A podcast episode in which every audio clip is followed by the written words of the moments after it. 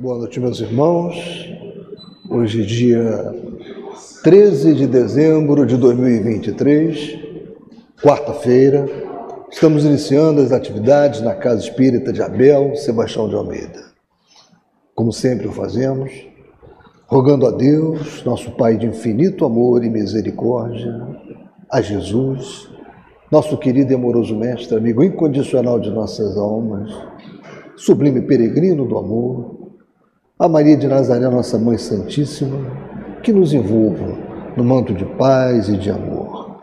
Que a nossa psicosfera esteja preparada para todos os trabalhos que se desenvolverão na noite desta quarta-feira. Agora, meus irmãos, eu vou pedir ao nosso querido irmão Alcir que faça a leitura de uma página do Evangelho segundo o Espiritismo. Página do Evangelho nada é por acaso, né? Nós estamos no capítulo 12, Amai os vossos inimigos, e o tema é os inimigos desencarnados. Ainda outros motivos tem o espírita para ser indulgente com seus inimigos. Sabe ele, primeiramente, que a maldade não é um estado permanente dos homens, que ela decorre de uma imperfeição temporária e que assim, como a criança se corrige dos seus defeitos, o homem mau reconhecerá um dia os seus erros e se tornará bom. Sabe também que a morte apenas o livra da presença material do seu inimigo, pois este o pode perseguir com o seu ódio, mesmo depois de haver deixado a terra. Que assim a vingança que tome falha ao seu objetivo, visto que, ao contrário, tem por efeito produzir maior irritação capaz de passar de uma existência a outra. Cabia ao Espiritismo demonstrar por meio da experiência e da lei que rege as relações entre o mundo visível e o mundo invisível, que a expressão extinguir o ódio com o sangue é radicalmente falsa. Que a verdade é que o sangue alimenta o ódio mesmo no além-túmulo. Cabia-lhe, portanto, apresentar uma razão de ser positiva e uma utilidade prática ao perdão e ao preceito do Cristo: amai os vossos inimigos. Não há coração tão perverso que, que mesmo a seu malgrado não se mostre sensível ao bom proceder. Mediante o bom procedimento, tira-se pelo menos todo o pretexto às represálias podendo-se até fazer de um inimigo um amigo, antes e depois de sua morte. Com o mal proceder, o homem irrita o seu inimigo, que então se constitui instrumento de que a justiça de Deus se serve para punir aquele que não perdoou. É, esse tema é muito importante para nós e é um debate que fazíamos aqui na casa. E eu tenho sempre uma tese, né? Para a gente entender por que, que Jesus diz ame o seu inimigo, a gente tem que entender que somos espíritos imortais e essa é só mais uma das milhares de encarnações que tivemos, né? E fruto disso, nós sabemos que os nossos inimigos sempre nos acompanham e a gente vai entender também, a partir desse conhecimento doutrinário, o quão negativo, por exemplo, é a pena de morte. Porque quando nós condenamos um irmão à morte, com pena de morte, nós estamos fazendo um espírito mais revoltado ainda, né? Porque esta violência absurda e contrária à lei de Deus vai fazê-lo na pátria espiritual um inimigo mortal que vai trazer muito mais prejuízo à sociedade do que quando encarnado. Então a gente tem que repensar todos os nossos conceitos morais à luz da vida eterna e dessa relação nossa imortal com Deus. Graças a Deus. Obrigado.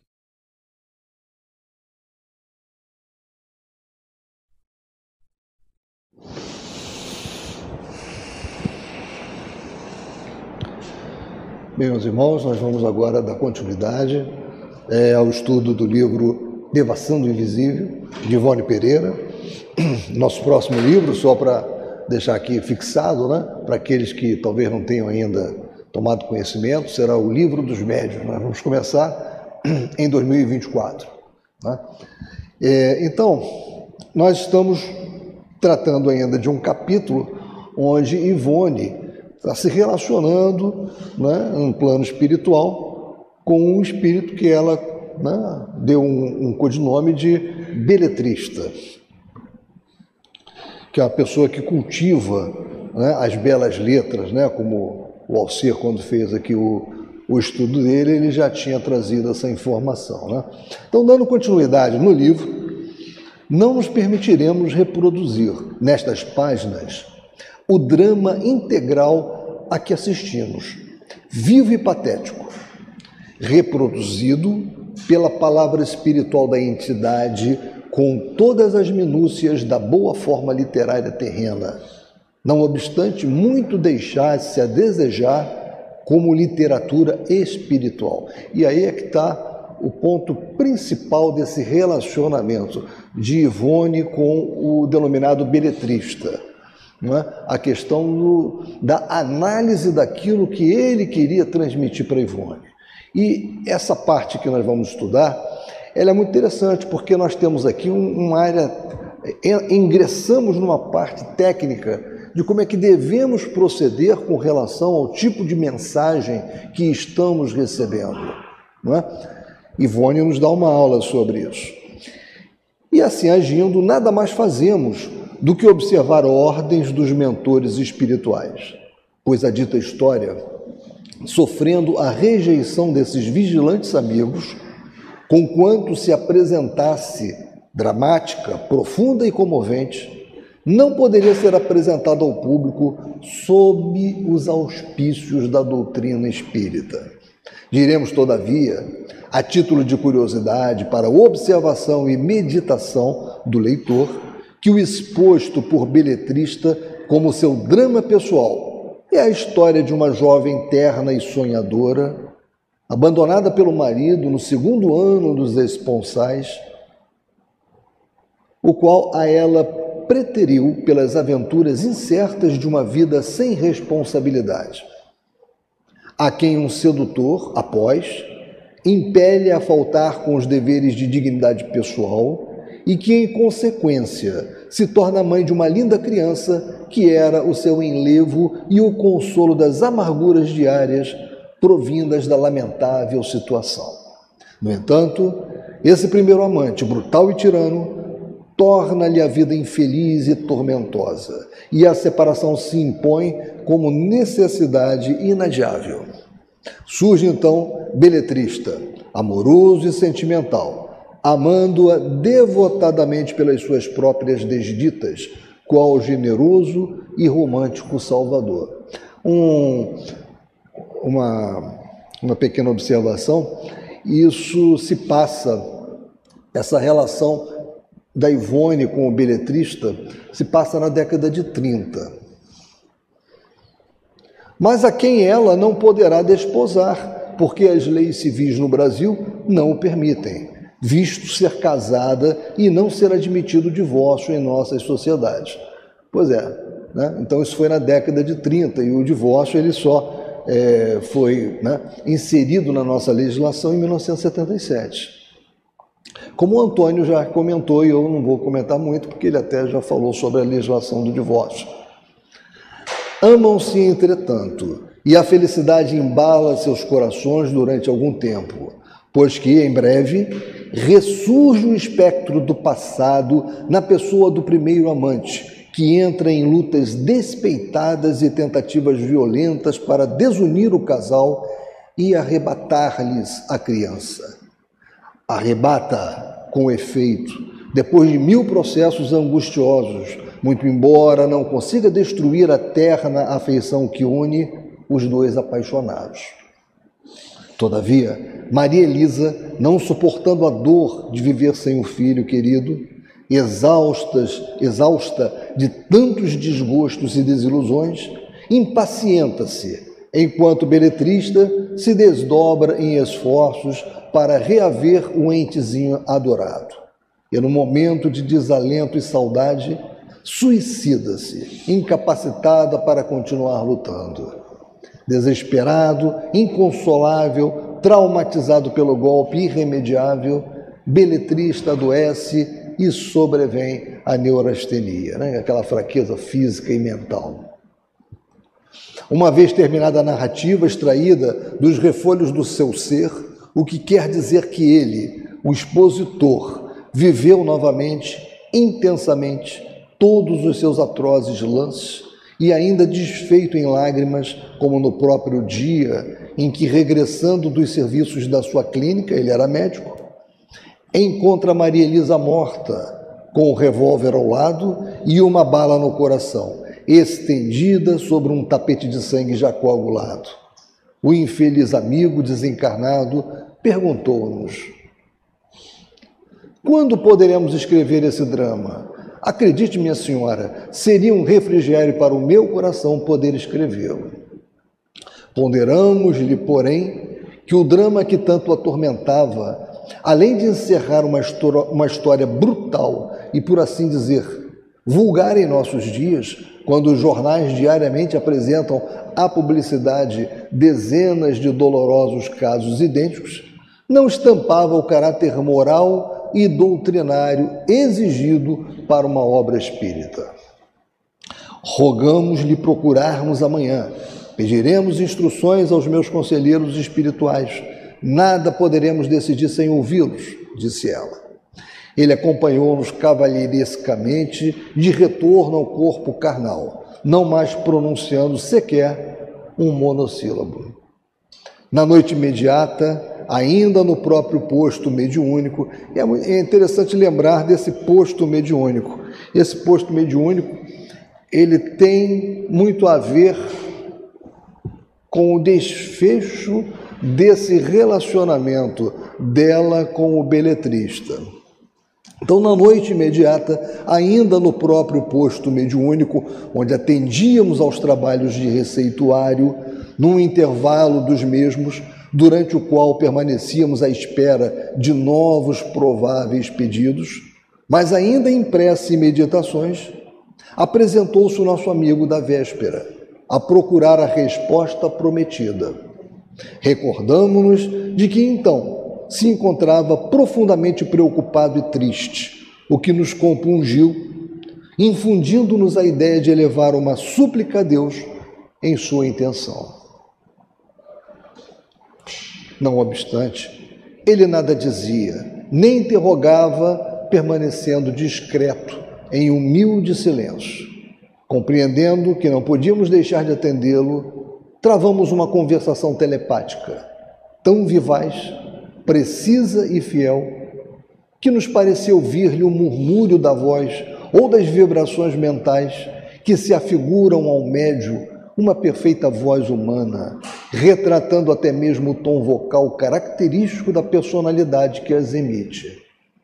Dissemos-lhes, pois, meu irmão, muito nos penaliza declarar-lhe não nos é possível servir de intermediários para o seu ditado aos homens. Continuou em silêncio e nós prosseguimos. Sim, porque uma obra patrocinada pela doutrina espírita há de apresentar também as conclusões morais, o ensinamento instrutivo das consequências dos erros praticados pelas suas personagens. Na sua triste história, perdoe-nos dizê-lo, existe adultério generalizado e suicídio, mas nenhuma exposição moral analisando ambos. Existe amor e martirológio, mas nenhuma concepção doutrinária acerca dos fatos expostos. Como obra humana, de escritor terreno, seu valor igualmente seria relativo, pois que o assunto em si é a repetição de 100 casos diários ocorridos em nossas sociedades, que preferem viver a revelia do respeito a Deus. Todavia, poderia ser literariamente bela, comovente, dado que fosse escrita com verdadeira arte. Mas como obra mediúnica, seria falha, quiçá nociva. Então vejam que ela está dando aqui um modelo né, que nós temos que ter de interpretação. No caso, ela usou para recusar-se a ser o médium que iria receber aquele ditado mediúnico. Né? Mas isso também nos mostra como devemos analisar as obras, muitas vezes colocadas nas prateleiras, né? como obras mediúnicas, até para avaliar a conveniência e oportunidade de indicá-las, poder fazer, para que possamos fazer uma análise bem criteriosa daquela obra. Né? Negam-se então a auxiliar? exclamou agastado, né? excitado, ele estava nervoso. A auxiliá-lo não nos negaremos jamais. Teremos mesmo imenso júbilo em ser-lhe útil de alguma forma. Porém, temos responsabilidades que talvez o amigo desconheça, as quais nos impedem de atendê-lo no presente caso. Para que pudesse ser patrocinado pela doutrina espírita, seu drama precisaria reportar-se ao passado espiritual das personagens nele revividas. Avançar pelo invisível adentro, investigando as consequências espirituais das delinquências cometidas. Acentuar a catástrofe que se abate sobre o espírito infeliz que praticou o suicídio suas páginas, meu irmão, deveriam conter conceitos que consolassem o leitor, sujeito sempre a múltiplos infortúnios e que se desespera ou desanima ante as lutas cotidianas. Conceitos sorvidos nos evangelhos do Divino Mestre, que lhe apontassem ainda alvitres felizes do Consolador prometido ou Espiritismo para remediar suas próprias tribulações. Ao passo que observamos ontem em sua longa exposição que nem uma só vez o nome de Deus foi pronunciado. Por tudo isso, com a leitura do seu drama, tal como foi narrado, as criaturas colocadas em situação melindrosa na vida de relação somente encontrariam em suas páginas o desânimo, o desespero ocasionando o suicídio, a inconformidade e a paixão incontrolável, gerando a neurastenia e a descrença, que igualmente conduzem à morte prematura. Nada mais acertado, né? O mundo já está cheio de desesperos, já está cheio de crises pessoais, né? Ah, seja crise decorrente dos problemas psíquicos que envolvem as pessoas, seja crise decorrente da solidão, que em alguns países é avassaladora. Então, tudo isso que as pessoas precisam? Precisam de uma literatura que seja um verdadeiro lenitivo para a vida delas. E não uma literatura que reproduza os problemas que, nos quais elas já estão mergulhadas. A entidade visitante bateu com força, com o punho fechado, sobre a mesa na qual trabalhávamos e na qual o Evangelho do Senhor se encontrava exposto, e retrucou contrariada. Mas a obra será boa, na sua estrutura realista, será comovente, dirigida por um coração que sofre a outros corações que também sofram, para que se reconfortem na certeza de que não são os únicos a sofrer. E será bem escrita, garanto-lhe. Já disse que fui apreciado beletrista. Não duvidamos, meu irmão, mas isso não será bastante. Nas obras literárias de caráter espírita, será necessário algo mais profundo e rigoroso. O Senhor, com esse drama, teria escrito para o sensacionalismo dos livreiros, para sucesso dos mostruários, talvez, talvez obra forte de um realismo brutal e contundente. E os médiuns espíritas somente deverão ser intérpretes de obras moral e espiritualmente educativas, consoladoras ou então científicas filosóficas. Vossa Excelência poderá assinar o seu próprio nome, visto que não me importa permanecer à margem. Então vejam que ele estava ali fazendo de tudo para tentar mudar a Ivone Pereira da, dessa forma de analisar aquela situação. Né? É um processo, né? ele já vinha há algum tempo com aquela aproximação e tentando ver se ela aceitava receber mediunicamente os seus ditados. Por isso que ele diz: Vossa Excelência poderá assinar o seu próprio nome. Visto que não me importa permanecer à margem, ninguém precisará saber que a obra foi mediúnica. Poderá enriquecer, pois alegra-me poder concorrer para a sua abastança, porquanto estou informado das dificuldades monetárias que os afligem. Garanto-lhe inspiração e motivos sensacionais e inéditos para uma fecunda literatura ao gosto da maioria do público.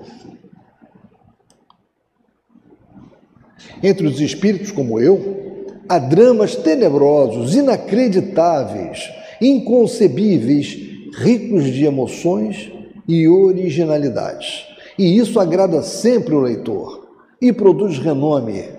Eu lhes contarei tudo, escreverei pela sua mão, obterá um nome famoso na literatura nacional e, quiçá, no estrangeiro. Glória, fortuna, admiração, adoradores. Então vejo, ele agora partiu para né, para tentar trabalhar esse aspecto. Né? A doutrina espírita ensina aos médios, meu irmão, que a fortuna de um intérprete do invisível será a paz da consciência e que a sua glória estará no dever cumprido perante as leis de Deus, como na renúncia ao mundo pelo amor ao bem e à verdade. Eles não poderão visar jamais a quaisquer lucros pecuniários com a sua produção mediúnica.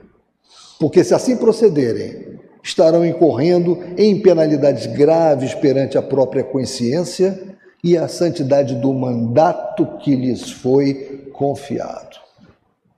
Não nos atrai, portanto, o renome que poderia conquistar com os favores que o irmão muito bondosamente pensaria em conceder-nos, nem glórias terrenas e tão poucos tesouros que a ferrugem possa consumir e os ladrões roubar. Tal como advertiu nosso divino mestre, dentro da doutrina espírita, somos reeducados no desinteresse dos bens temporais. Todavia, temos uma boa coisa para lhe dizer. Diga. Por que não inspiram os beletristas terrenos não espíritas, que desejariam glórias e fortunas? Realmente, né? Observação dela, partindo do princípio psíquico de que todos os homens são influenciáveis pelo, pelo mundo espiritual. Talvez esse alvitre viesse ao encontro dos seus desejos, visto não desejar aparecer como verdadeiro autor dos trabalhos a serem escritos. A resposta foi viva e peremptória. Não, não quero. Esses não me servem desfigurarão com, as, com suas próprias ideias e conceitos pessoais o que eu desejaria expor. Já o tentei várias vezes, mas deturparam quanto lhes soprei aos ouvidos. O trabalho tornou-se ridículo, detestável. Permite então um conselho? Que importa meu destino para que me desejem aconselhar? Pois se me negam o favor de. Aí ela talhou e importa-nos muito profundamente o seu destino. A doutrina que professamos exige do seu adepto o fraterno interesse pela sorte de todas as criaturas, as quais passamos a considerar irmãs queridas. Queremos, por isso mesmo, vê-lo feliz, meu irmão, recuperado, primeiramente para Deus e para si próprio, e depois para as belas letras e a sua Maria Elisa. Ó, oh, creio então que um dia reencontrarei Maria Elisa? Certamente que a encontrará. Depois que ambos se reajustarem aos rígidos princípios do dever e após resgatardes os débitos adquiridos durante os desvarios das paixões, oriundas da descrença em Deus, encontrá-la-á novamente. Sim. Que dúvida! Desde que seu sentimento foi sincero, apesar de infeliz e desequilibrado. Aconselhe-me. Faça de início um esforço para se acalmar, esquecendo o passado, para só tratar do futuro, esquecendo as letras, o amor infeliz. Como vê, é necessário em primeiro lugar a renúncia. E ore. Esse é o grande remédio, né? E ore. O amigo não deverá esquecer que não mais é um homem, e sim um espírito. Espiritualize-se, portanto, alcançando a mente todas as suas energias e vontades para o mundo espiritual, ao qual pertence. E o primeiro passo para a grande renovação que se impõe na sua individualidade é a prece, a meditação acerca das ciências celestes, e não a respeito do amor de uma mulher, o estudo da filosofia espírita, pois essa filosofia é universal, abrange a terra, os espaços sem fim, os mundos siderais, a alma das criaturas, o coração de cada um de nós. Procure adaptar-se ao conceito do amor a Deus e ao próximo. E calque nas profundidades do pensamento a saudade dos fatos que o torturam. É interessante como ele, ela colocou aqui para ele, né? O conhecimento dessa filosofia espírita, ele é universal. E ela, veja, ela fez questão de dizer para ele, não se restringe aqui ao planeta Terra. Ela é sideral. Como sideral é a mensagem de Deus. Ah, desculpem, a mensagem que Jesus nos trouxe. Né? A mensagem de Jesus está nos evangelhos, ela é uma mensagem sideral. Ela é uma mensagem universal nesse aspecto. Não porque ela se aplica apenas à Terra, ela se aplica a todo o universo.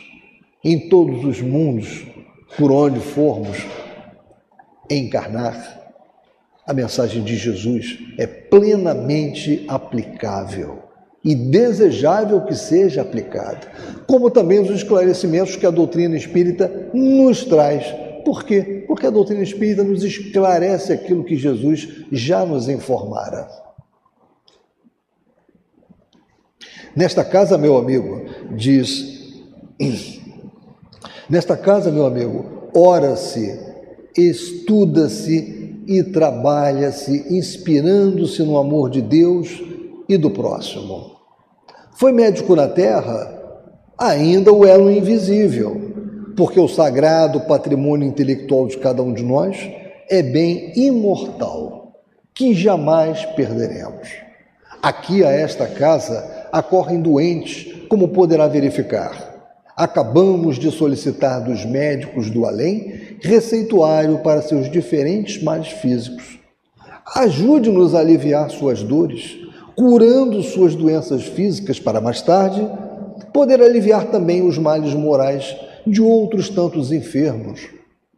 Ore conosco, assistindo metodicamente a nossos estudos e meditações. Convidamo-lo mesmo a estudar diariamente conosco, no silêncio do nosso aposento, que conhece.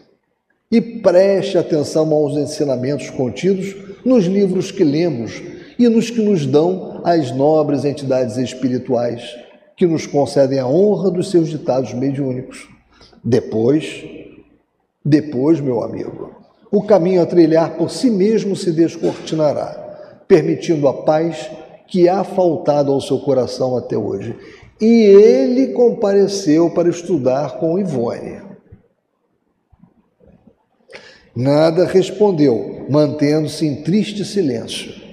Conservou-se respeitoso durante a prece para encerramento do receituário. Retirou-se vagarosa, vagarosamente e, por alguns instantes, ainda nossa visão espiritual distinguiu, caminhando ao longe, por uma estrada ligeiramente inclinada, polvilhada de uma substância creme e meio cintilante, e pareceu-nos que chorava. Não mais tornamos a ver essa individualidade espiritual ou sequer tivemos notícias dela. Não indagamos jamais do seu paradeiro aos instrutores espirituais que nos assistiam, mas não a esquecíamos orávamos em sua intenção durante nossos trabalhos e a convidávamos a acompanhar-nos nos estudos diários das obras espíritas que sistematicamente fazemos até hoje. Não mais pressentimos sua presença, nem qualquer intuição informativa a seu respeito. Quatro anos depois da sua visita, ou seja, pelo ano de 1934, fazíamos a sessão Sociais para um jornal semanário do interior, de propriedade de um dos nossos irmãos. No momento de empunhar a caneta para traçar as primeiras linhas daquele noticiário, alguém do invisível, que não conseguíamos identificar, arrebata-nos o braço, atira a caneta para o lado, toma do lápis e traça velozmente uma pequena novela intitulada Deodato, posteriormente publicada em folhetins por um conhecido jornal espírita do Rio de Janeiro. Esse trabalho, com todos os característicos dos ditados mediúnicos, recebido em momento impróprio, sem que nos houvéssemos preparado sequer com uma prece, sem que ao menos tivéssemos pensado em qualquer categoria de espíritos, foi traçado tão rapidamente que não pudemos interrompê-lo senão para trocar de lápis. E quando finalmente a entidade comunicante modelou a última frase e exclamou como de hábito em trabalhos congêneres. Ponto final. Não após assinatura, certos de que absolutamente não seria de, vossa, de nossa lavra a produção literária que acabávamos de compor pois que somente escrevemos sob influência dos espíritos, ainda quando o trabalho se afigure nosso, como acontece com o presente volume. Rogamos à entidade enternecida, sentindo ainda a sua presença e a ternura que nos invadiu, dulcificando nosso coração. Querido irmão, muito agradecemos a benevolência da vossa presença. Com a mimosa dádiva literária, com que me presenteais. Que o Senhor vos ilumine e abençoe, tornando-vos feliz na espiritualidade. Tende a bondade de assinar o vosso trabalho. Esperávamos, mas a entidade quedava-se silenciosa e esquiva. Repetimos a súplica. Tende a bondade de assinar. Um trabalho anônimo, de além-túmulo, não tem valor e não poderá ser publicado. Então o visitante falou docemente e confessamos que, de certo, um embotamento singular nos obscurecia as intuições até o momento presente em que escrevemos estas páginas, impedindo-nos reconhecer o Espírito que então nos visitava, pois que realmente, apenas neste momento, somos informados, quando o é também o leitor, de que o autor espiritual da novela Deodato, escrita em 1934, fora o amigo beletrista. Respondeu-nos ele, porém, naquela época, sem que o identificássemos: Assina a vós mesmos, presentei-vos com ela, eu não desejo aparecer.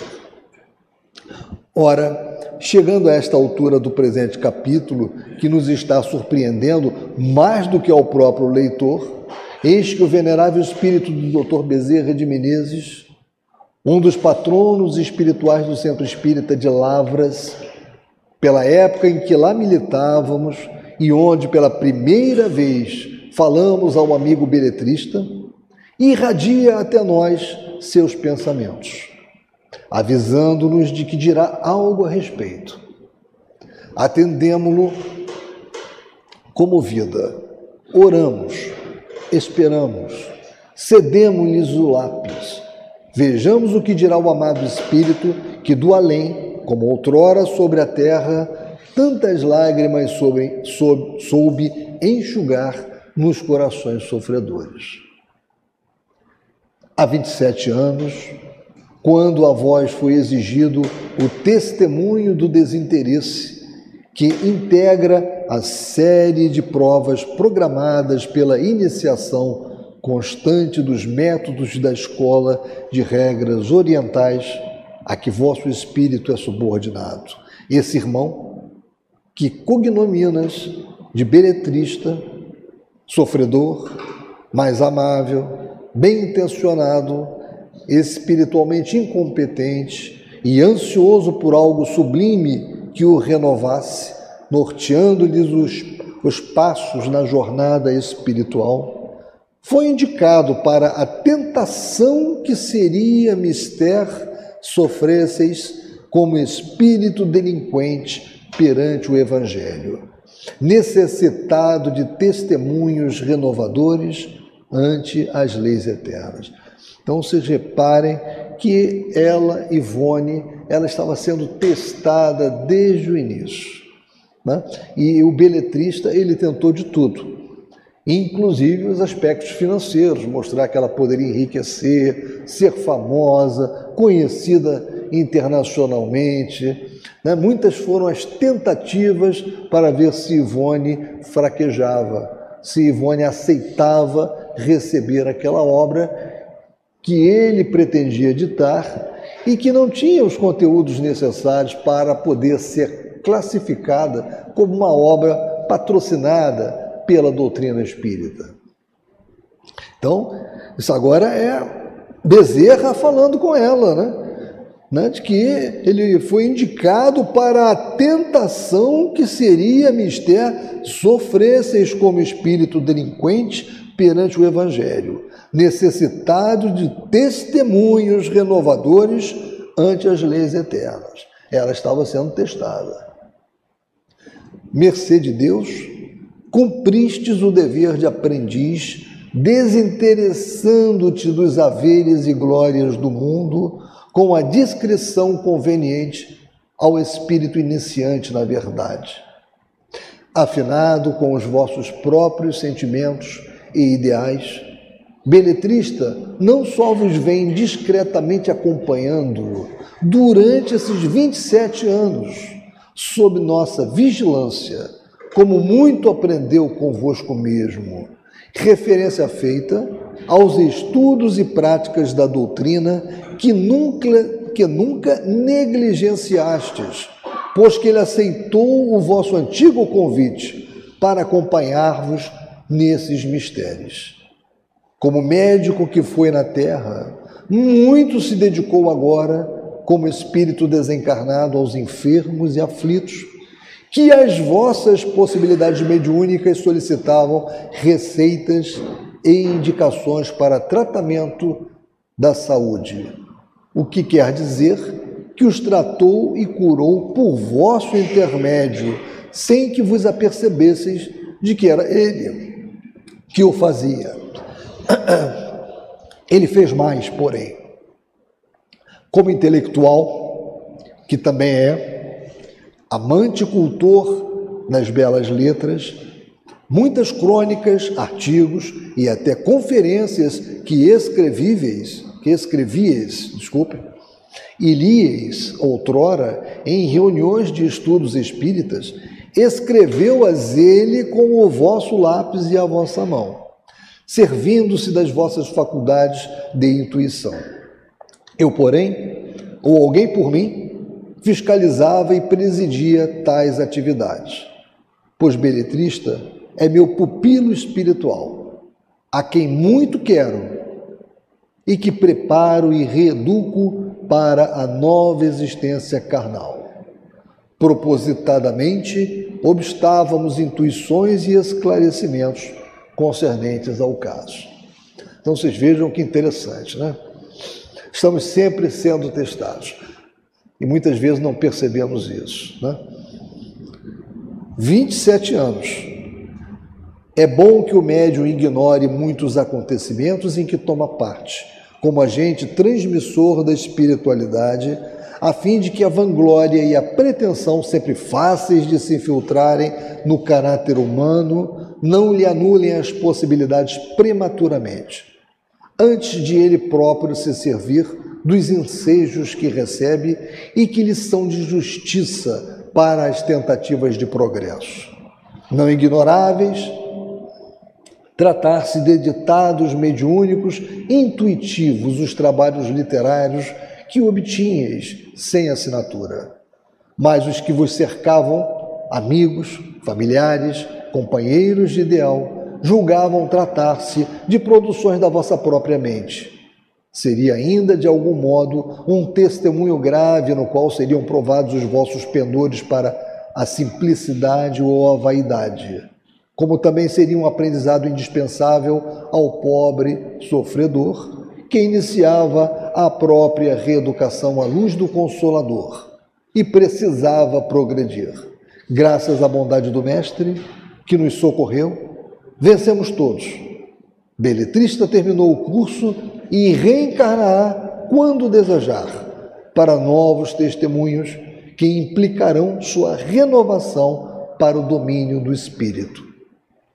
Se quando outrora ele a vós se dirigiu pela primeira vez, tentando convencer-vos a anuir aos seus intentos, oferecendo-vos fortuna e glória, vós o tivesseis atendido, resultaria de tal conluio uma obsessão para vós mesmos, a qual possivelmente redundaria em suicídio, pois que terias exposto as vossas faculdades, positivas como são, às forças inferiores do invisível, visando a interesses mundanos, pois então serias, aqui está errado, serias abandonada ao teu livre arbítrio.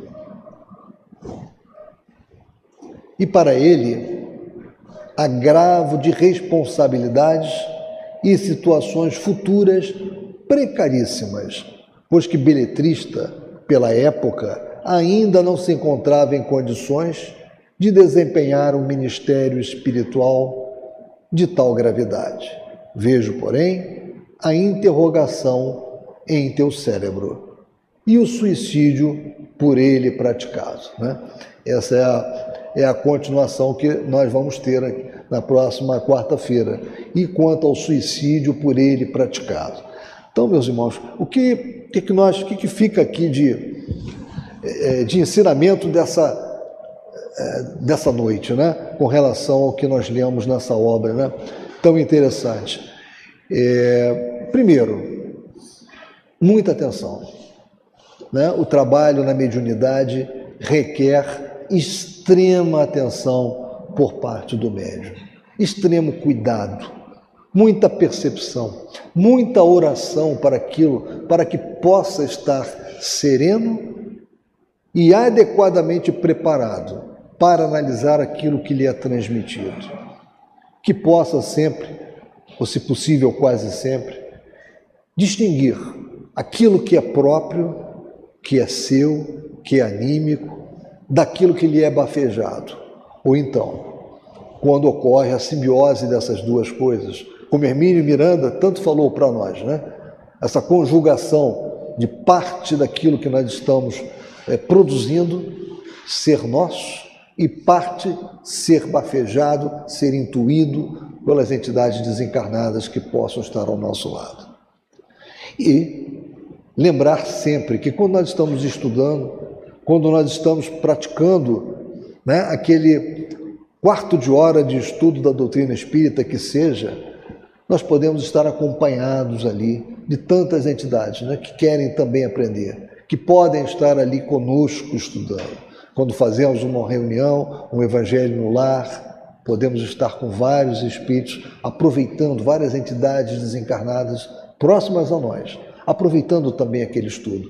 Reparem que Beletrista muito aproveitou os estudos feitos com regularidade por Ivone Pereira.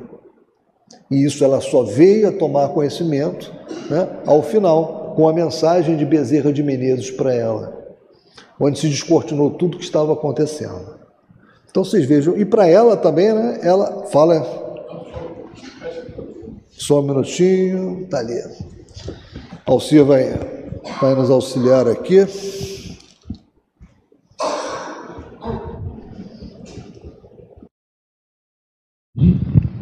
Na, na leitura do texto, é, tem um conceito que Kardec sempre nos alerta, né?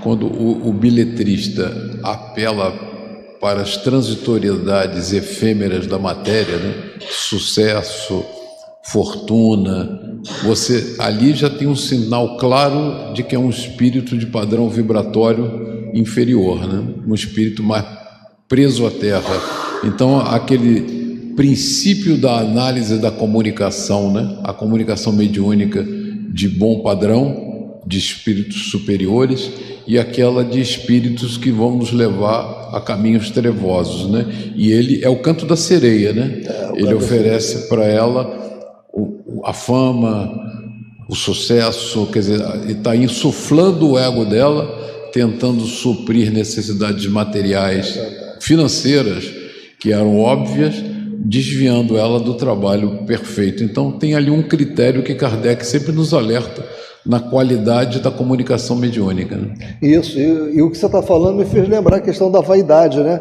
Você vê que o beletrista, ele atuou na vaidade. A vaidade é meu pecado favorito, como dizem alguns, né? né? É, ele foi exatamente ali na questão da vaidade. Depois, como ele não conseguiu a vaidade, ele foi para a cupidez, né? para ver se ela né? era tocada pela necessidade do ganho fácil, né? dos recursos financeiros, sabedor que ela precisava, que ela tinha problemas financeiros. Né? Então, realmente, você tem toda a razão. E é, é a, essa, essa aproximação que acontece conosco, ela tem que ser analisada sobre vários aspectos. Diga, Gilberto. É o caso.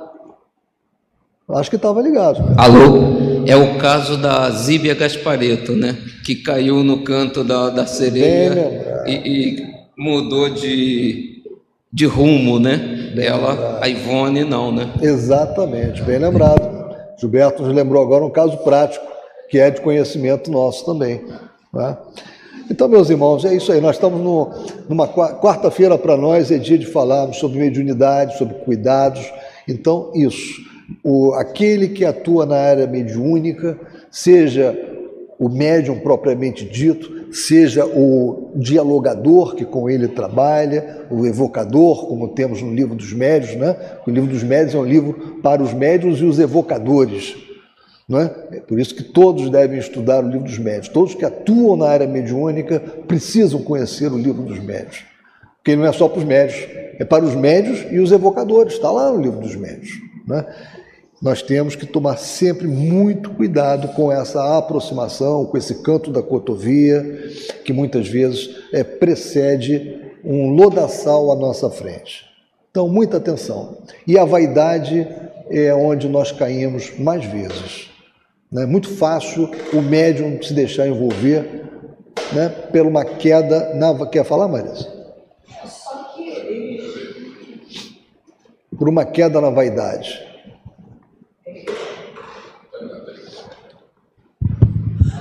Ah, e como a gente escuta sempre aqui no, nos estudos que a gente faz, os espíritos demonstram que conhecem muito da gente, né? E, e a gente está sempre sendo vigiado, e nessas horas eles cutucam no lugar onde eles sabem que eles podem atingir.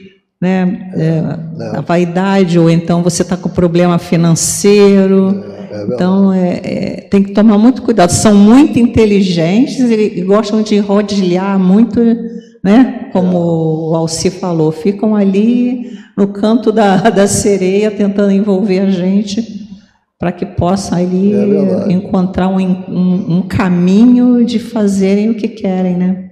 É, é e a gente tem que estar muito vigilante com isso. Muito, o tempo todo. Em diálogo com as sombras, por exemplo, Hermínio Miranda nos dá diversos casos né, desse tipo. Fala, Gisilda. Não, só para dizer que nesse capítulo referente à vigilância, que sempre a gente deve exercer, orar e vigiar, e não é aos outros, é a nós mesmos. Então, tudo que nos vem à cabeça, a gente tem que pensar, peraí, isso aí que está que tá sendo proposto é compatível com a moral evangélica? É. Se não for, corta, para que a gente possa ser amparado e eles vão nos fortalecer nessa resistência. É não tenha dúvida disso. A nossa régua é o Evangelho. É a medida que nós temos que ter sempre ao avaliarmos essa aproximação.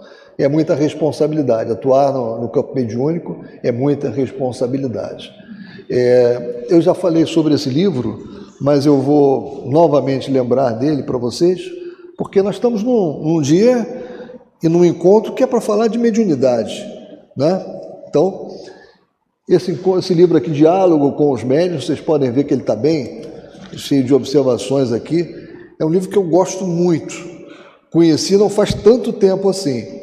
mas é um livro é, que foi é, organizado por Mário Coelho e que ele retrata conversas de altivo, caríssimo Panfiro, com os médios do Centro Leão Denis.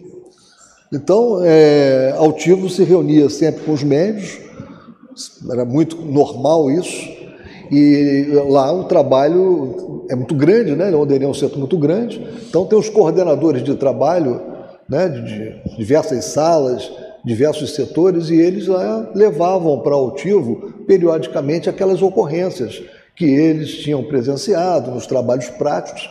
E Altivo foi, era sempre aquela pessoa que se aprofundava naqueles problemas, procurando orientá-los. E essa pessoa, que é um médico, o, o Mário, o Mário Coelho, ele, de uma forma muito proficiente, ele foi organizando essa conversa de altivo, né? porque ele que, ele é que escreveu isso. Então ele foi organizando essa conversa, foi coletando aquelas informações e acabou né, nos trazendo esse livro aqui, que é bem interessante para quem trabalha no campo mediúnico, para quem está aqui, ou está no grupo de desenvolvimento mediúnico, ou está no grupo aqui de trabalho em mesa, é bastante interessante, soma muito, traz muita coisa para nós de informação prática. Bem, meus irmãos, então era isso que eu tinha para lhes trazer com relação ao noite de hoje. Se alguém tiver mais alguma coisa, nós ainda temos ali alguns minutos, né? E possa queira falar sobre o que a gente pode extrair do que foi lido nessa noite, né? Para o nosso dia a dia. Senão, nós vamos iniciar agora a segunda parte dos trabalhos.